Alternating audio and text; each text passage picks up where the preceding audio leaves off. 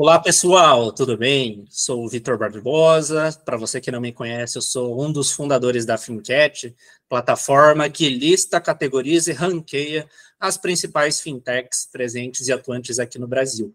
E é uma plataforma que acaba sendo interessante não só para as fintechs, mas também para os usuários e para os players relacionados a esse mercado.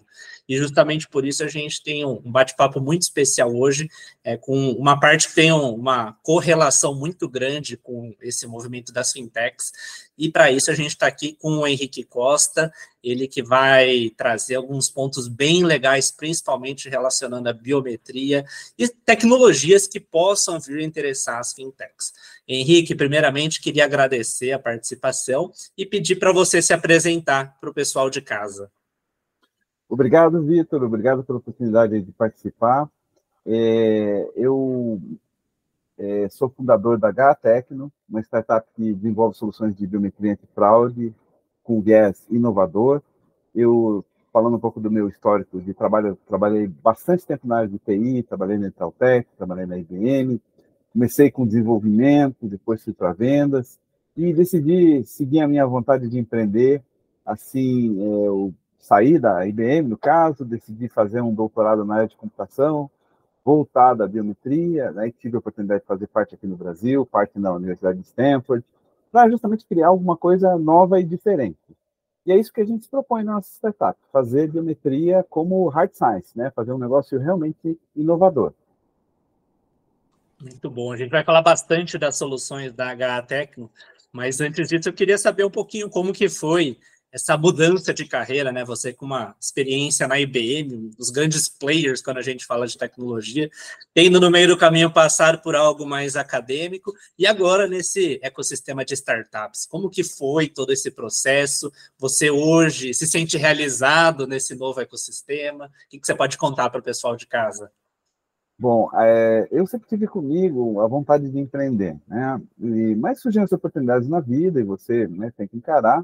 E trabalhar, principalmente na IBM, foi um aprendizado muito grande, né, do ponto de vista de ouvir os clientes, de entender como é que funciona uma empresa é, de tecnologia. Mas, em algum momento, falou, a, vamos dizer assim, a, o desejo de empreender falou mais alto. E como eu estava, é, dizer assim, nunca tinha vivido o mundo de startup, sempre lia aquelas histórias dos empreendedores, fazendo aquelas coisas novas, eu resolvi dar uma reciclada. E por isso eu voltei para a academia. Falei, eu preciso dar uma refrescada, ver o que tem de novo, tem muita coisa acontecendo. É, na época, a IA estava começando a aparecer mais, é, a tecnologia da biometria também tinha uma série de novidades, então eu senti essa necessidade de voltar para a academia, voltei a programar, voltei a estudar tecnologia e tal. E então foi por isso, esse motivo que eu passei pelo doutorado antes de ir para a startup. Eu queria ter uma ideia inovadora, alguma coisa que pudesse virar um produto e foi justamente o que eu fiz. Né? Eu comecei desenvolvendo um scanner biométrico, uma tecnologia para tomografia da pele, ela extrai impressão digital de lá de dentro, mas teve um aprendizado todo nesse processo, e aí eu é, passei a ficar muito familiar com o que tem de novo em biometria. Aí a gente resolveu também investir na área de aplicativos para antifraude, né, no caso com biometria. Muito bom. A gente gosta bastante aqui na Fincat dessa relação, correlação com o ambiente acadêmico, né? É, inclusive, até para o pessoal de casa, vamos dizer assim, a Fincat e a Tecno são empresas irmãs, né? Porque somos empresas filhas da Unicamp, né? E queria saber se até hoje você mantém alguma relação com alguma universidade, algum pesquisador, justamente para te ajudar em propostas, soluções, projetos envolvendo a startup.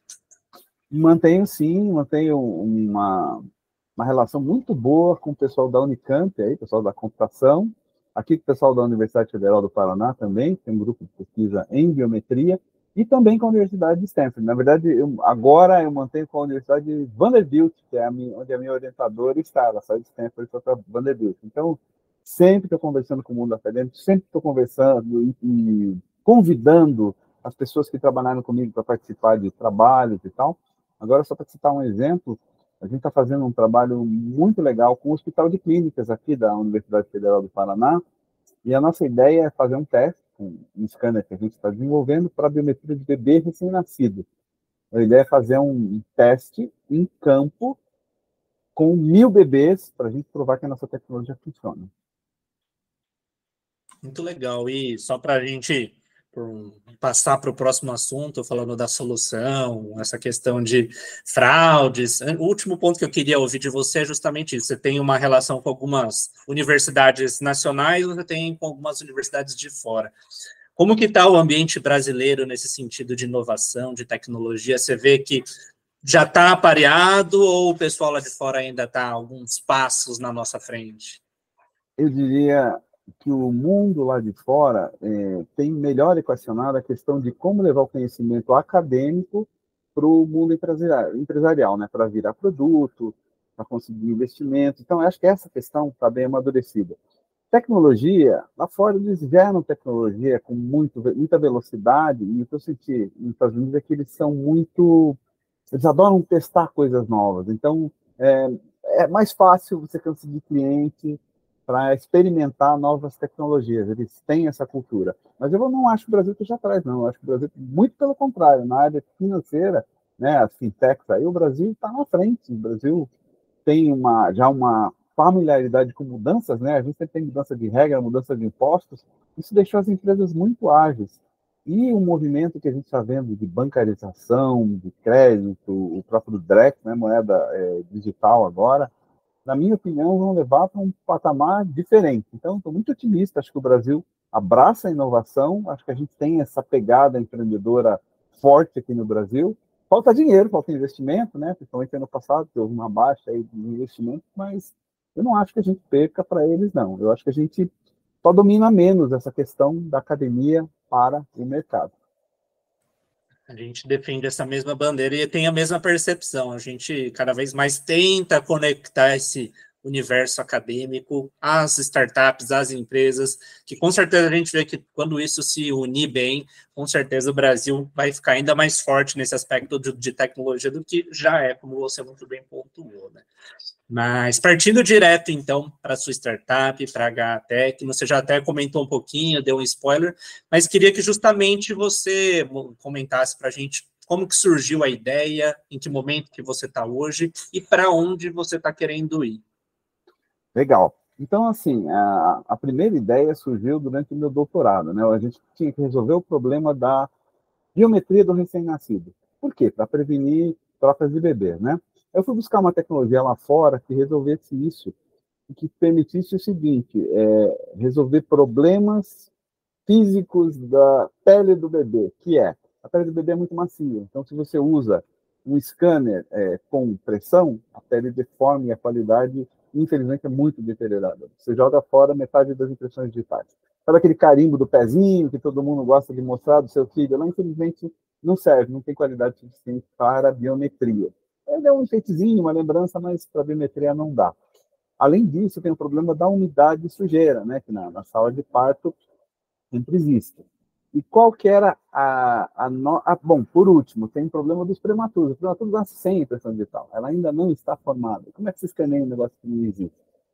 Né? Você tem que ter uma tecnologia que resolva. A nossa tecnologia, ela justamente escaneia dentro da pele, porque a impressão digital ela se origina na DM e ela já está pronta com algumas semanas de gestação. Na barriga da mãe já está pronta a tecnologia. Mas daí a gente desenvolveu, desenvolveu um protótipo, um doutorado, eu olhei e falei, puxa, mas isso aqui dá para a gente usar para uma série de aplicações, né? Por exemplo, quando a pessoa usa uma impressão digital falsa, quando uma pessoa quer lixar, queimar com ácido a impressão digital, para enganar o sistema, gente pode usar o mesmo princípio, eu capturo lá dentro. Tem mais uma questão, que é a questão do idoso a pele do idoso perde a elasticidade com a idade, né? E ele não, a, a, impressão não consegue mais ser capturada por sensores de contato, né? Eu vi no TSE a votação tem um problema para muitos idosos, né? Daí a gente desenvolveu essa tecnologia e falou, opa, vamos aplicar para antifraude também, que faz todo sentido.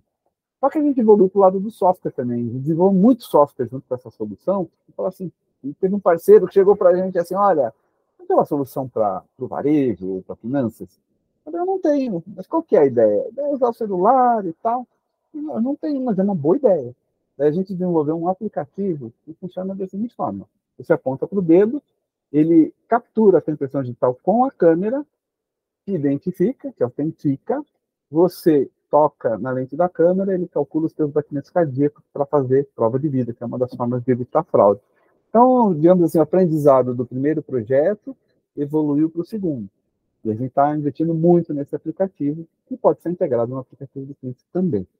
Então, essa foi a história aí. O primeiro foi o doutorado, o segundo foi um parceiro, foi o mercado que nos trouxe uma necessidade que a gente achou legal trabalhar em cima. Muito bacana. Quando você falava, estava até lembrando. Duas semanas atrás, estive numa oficina mecânica, e lá eles tinham o sistema de bater ponto, aquele tradicional, se aproxima uhum. digital.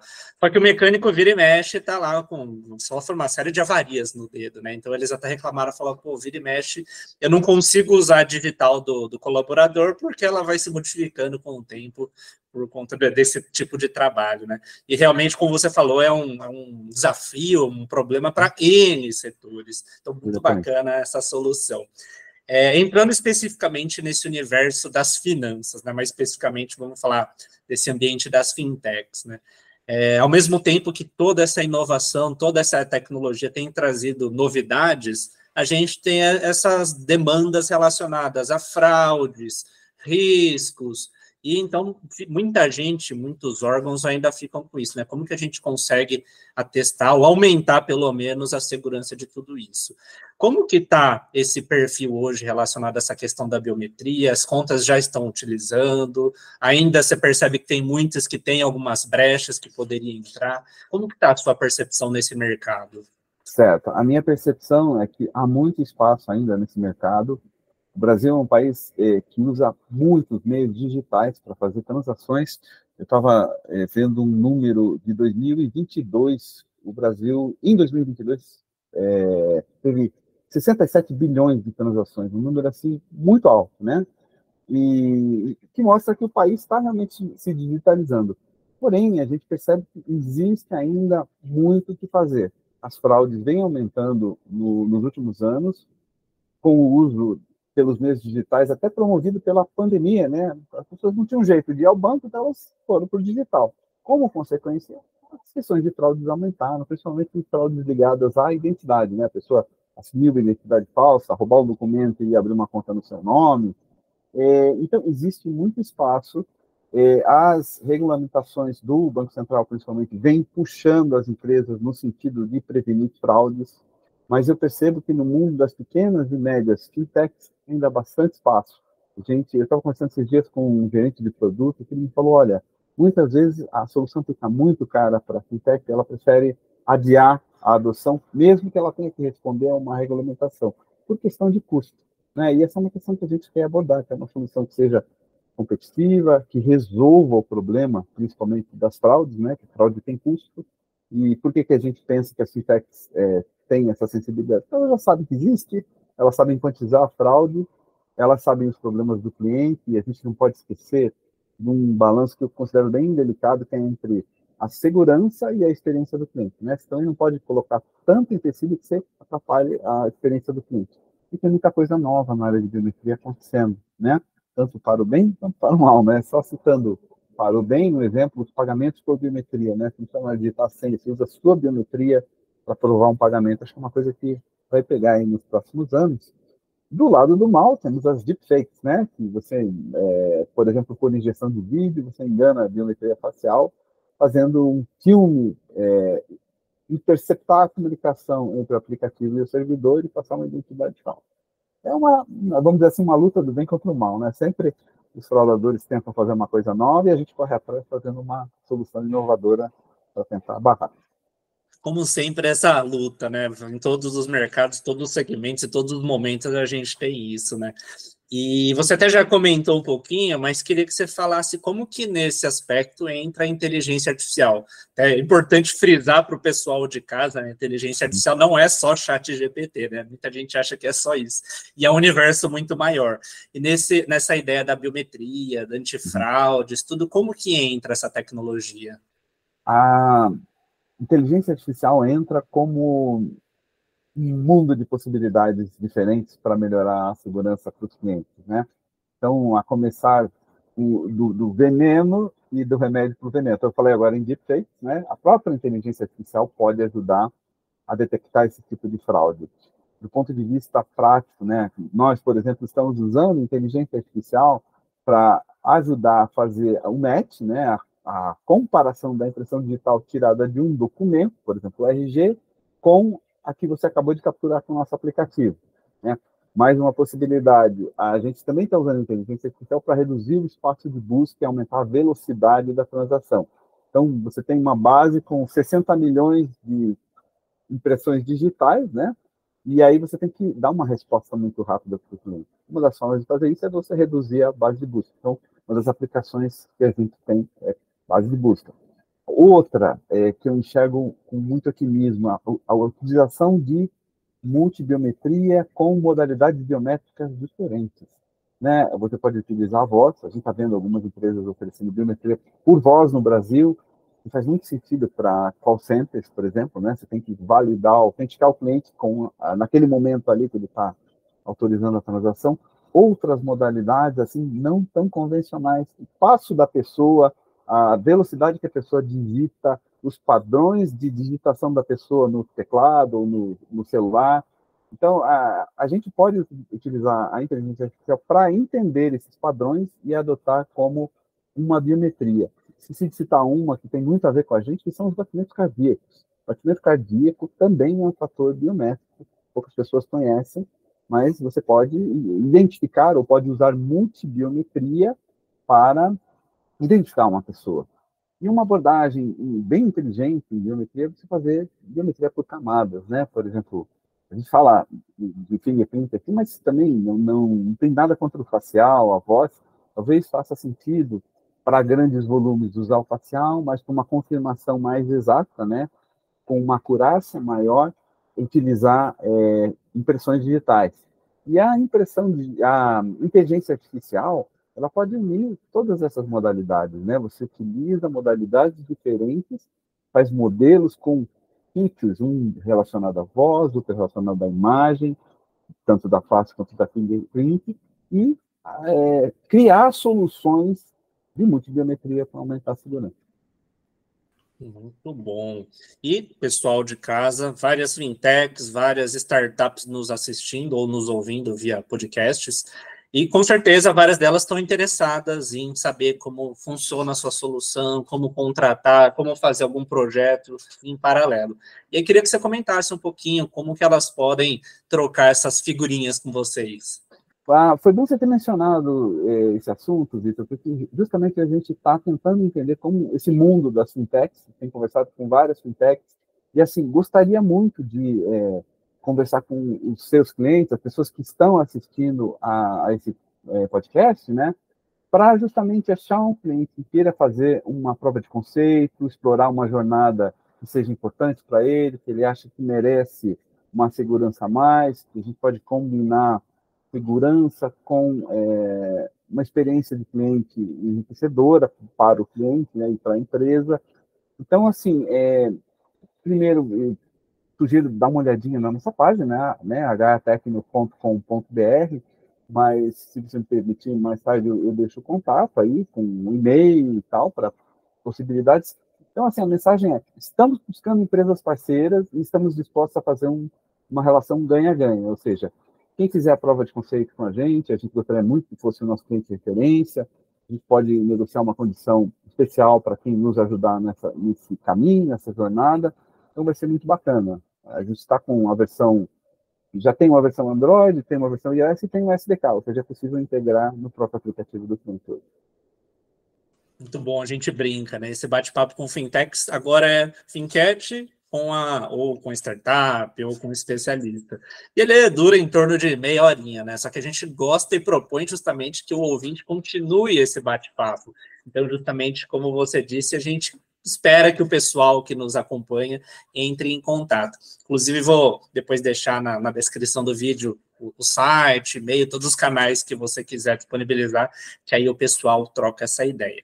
E para a gente fechar, você já também tinha comentado um pouquinho, mas estamos começando aqui o ano novo, né, 2024. O que, que você espera desse ano para esse movimento das fintechs? Você que já comentou um pouquinho do Drex, dessa questão das fraudes, o que, que podemos esperar ao longo desse novo ano entrando? É, Vitor, eu tenho uma, uma visão muito otimista em relação às fintechs, né? Não vamos aqui negar a realidade, 2003 foi um ano duro para as fintechs, um ano para as startups de uma forma geral também duro em termos de investimento, né? Deu uma diminuída, felizmente a gente já está vendo uma retomada aí a partir do segundo semestre do ano passado. Eu acho que tem muitas oportunidades para as fintechs no próximo ano. Eu estive na, na Febrabantec ano passado e eu vi umas coisas que me deixaram animado. Animado, por exemplo, eu acho que há um espaço para crescer na bancarização. Já cresceu bastante, o Brasil tem um bom nível de bancarização, mas ainda há espaço para crescer. Ainda há um percentual muito grande da população não bancarizada.